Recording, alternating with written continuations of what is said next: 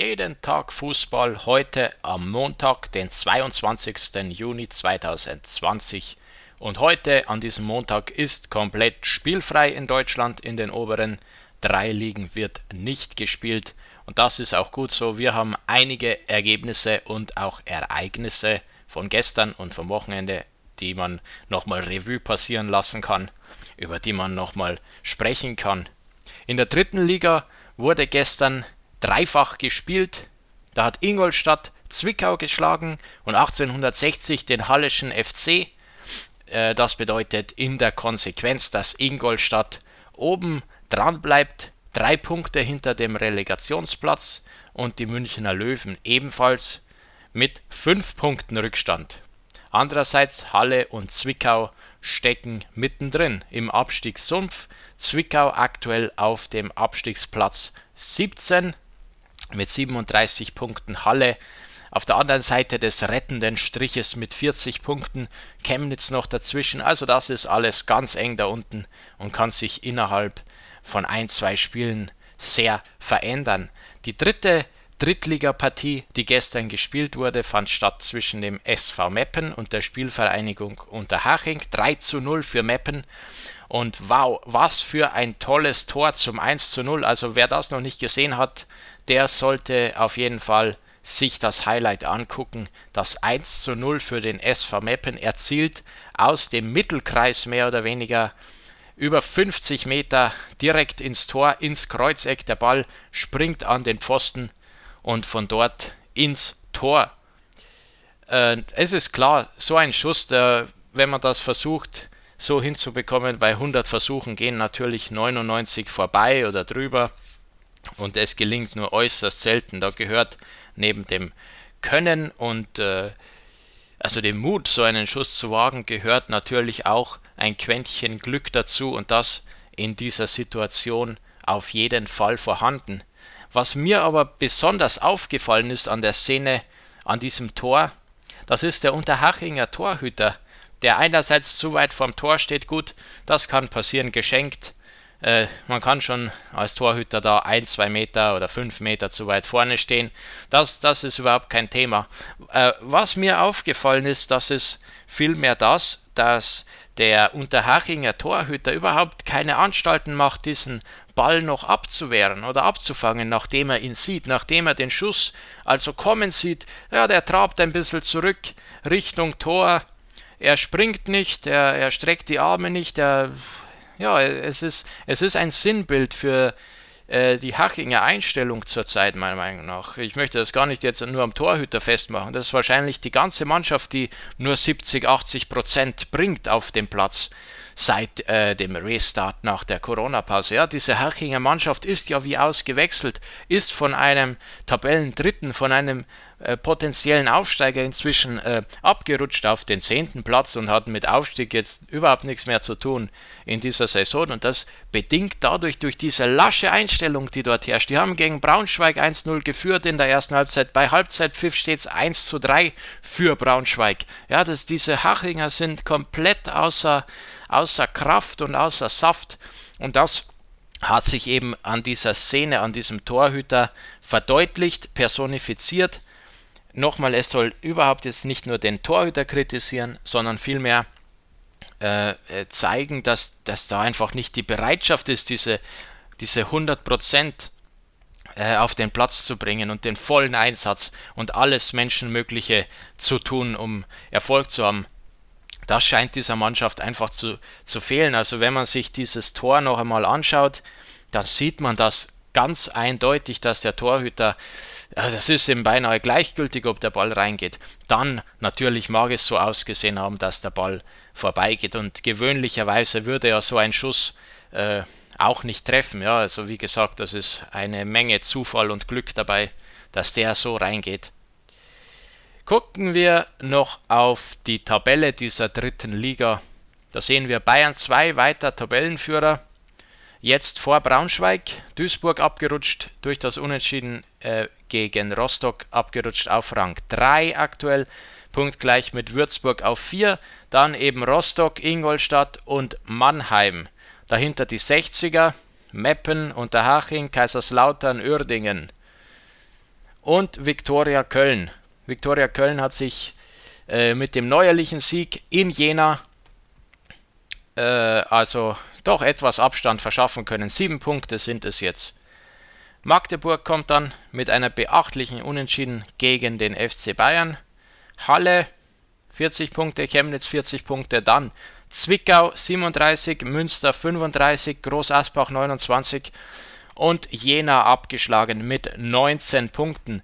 Das ist übrigens auch interessant, weil ich äh, gerade über Unterhaching geredet habe, dass die die Leistung nicht bringen und die 100% und nicht mal 90% zur Zeit bringen. Seit dem Restart Haching die zweitschlechteste Mannschaft, nur Jena war schlechter und Jena war ja abgeschlagen und war eigentlich schon festgestanden als Absteiger, hat Perspektivspieler eingesetzt, aber von den ernsthaft angetretenen Mannschaften Haching also am schlechtesten. In der zweiten Bundesliga, und da muss man jetzt ganz tief Luft holen, weil da ist ja, also, ich weiß gar nicht, wo wir anfangen sollen in dieser zweiten Bundesliga, was sich da gestern ereignet hat.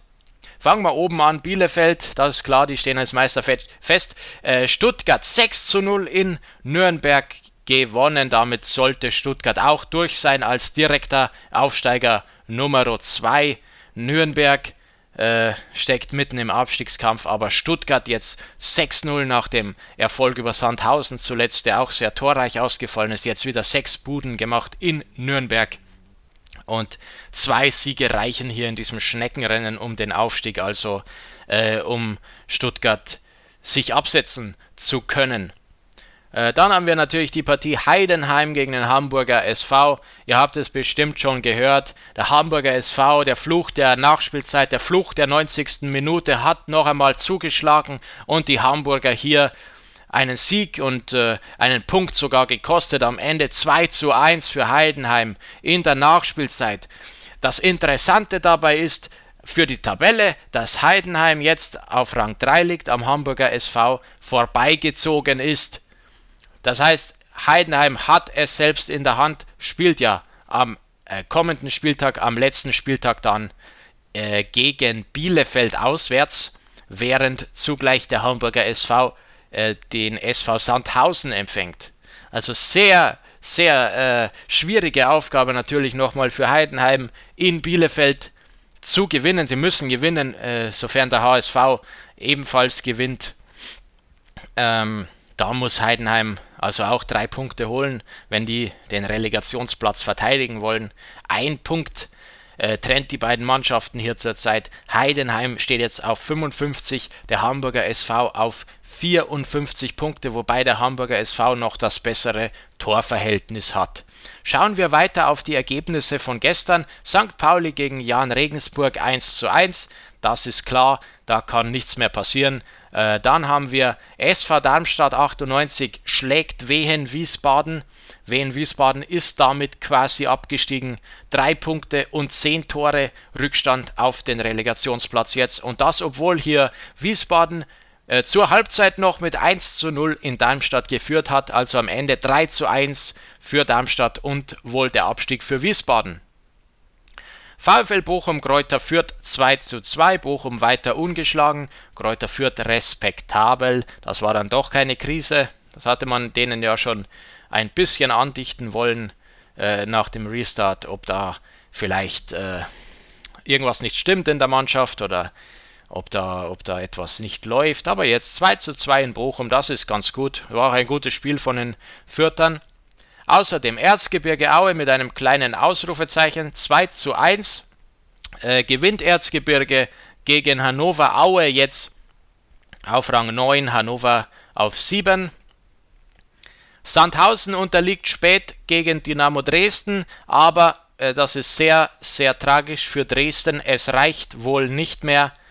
Da kann man davon ausgehen, trotz dieses Sieges Dresden abgestiegen. Drei Punkte und minus 14 Tore auf den Relegationsplatz. Das ist nicht mehr aufzuholen am letzten Spieltag. Da müsste ja Dresden sehr, sehr hoch gewinnen und ja, das wird wohl nicht passieren. 14 Tore für Dynamo. Schade, sehr schade für Dresden, ein sicherlich unnötiger Abstieg. Hätten sie nur Kiel geschlagen zuletzt. Kiel kann man schlagen, Kiel ist verwundbar, das hat man heute gesehen Osnabrück 4 zu 1 gegen Holstein Kiel. Osnabrück damit raus aus dem Abstiegskampf, endgültig raus. Äh, für Kiel spielt das Ganze ja keine Rolle mehr im Tabellenbild. Und zu guter Letzt der Grund, warum Wiesbaden und Dresden wohl weg sind. Der Karlsruher SC holt nach einem 0 zu 3 Rückstand gegen den Zweitligameister Bielefeld noch ein 3 zu 3 Unentschieden. Ein goldener Punkt für die Badener, der zumindest äh, also die Relegation sichert. Die Abstiegsrelegation hat Karlsruhe mit diesem Punkt in der Tasche. Jetzt ist die Frage, ob sie überhaupt in diese Relegation gehen müssen oder ob sie am letzten Spieltag noch einen Platz gut machen können auf den ersten FC Nürnberg. Zwei Punkte der Unterschied und äh, gleiches Torverhältnis. Karlsruhe sogar um ein Tor besser als der Club. Das heißt, äh, wenn der Club unentschieden spielt in Kiel am letzten Spieltag und Karlsruhe zugleich in Fürth gewinnt, äh, dann wäre Karlsruhe tatsächlich auf 15 und der erste FC Nürnberg müsste in diese Relegation. Aber wie gesagt, Holstein Kiel kann man zurzeit schlagen. Das ist eine Mannschaft, äh, ja, die muss man schlagen, wenn man die Klasse halten will und man erster FC Nürnberg heißt. Nochmal zurück zum Aufstieg in dieser äh, zweiten Bundesliga. Bielefeld und Stuttgart sollten also durch sein. Bielefeld ist ohnehin sicher das wissen wir, die gewinnen diese zweite Liga in dieser Saison. Der VfB Stuttgart auf dem besten Weg zur Vizemeisterschaft. Da sollte nichts mehr passieren. Die entscheidende Frage wird sich im Fernduell zwischen Heidenheim und dem Hamburger SV abspielen. Das wird also hier das Entscheidungsspiel sein. Äh, klar, Heidenheim hat jetzt die Möglichkeit in Bielefeld natürlich aus eigener Kraft alles klar zu machen. Aber Bielefeld, das ist halt auch eine Hausnummer. Und ich glaube nicht, dass die Bielefelder äh, sich hier aufgeben werden und, und die Heidenheimer gewinnen lassen in dem Sinne. Ich glaube, es wird ein sehr, sehr schweres Spiel für Heidenheim. Ein sehr, sehr schwer zu gewinnendes Spiel, weil Bielefeld haben, die haben lange nicht mehr verloren, ja, und äh, Hamburg zugleich gegen Sandhausen ist natürlich auch schwer, aber wenn du der Hamburger SV bist und aufsteigen willst, der Sandhauser, äh, Sandhäuser Trend ist ja so ein bisschen gebrochen worden jetzt mit zwei Niederlagen gegen Stuttgart, hoch verloren und zuletzt, also gestern unglücklich 0 zu 1 gegen Dynamo Dresden, zwei Niederlagen für die zuvor so starken Sandhäuser. Nun gut, das Geht vielleicht, das kann man lösen, wenn man HSV heißt. Zugleich Heidenheim wohl mit der schwereren Aufgabe in Bielefeld und im Abstiegskampf, wie gesagt, da spielt sich alles ab zwischen Nürnberg und Karlsruhe, aber Nürnberg kann mit einem Sieg in Kiel aus eigener Kraft die Klasse halten. Sehr spannend. Wir schnaufen mal durch nach diesem super Wochenende mit erster und zweiter Bundesliga und wir hören uns morgen wieder bei jeden Tag Fußball.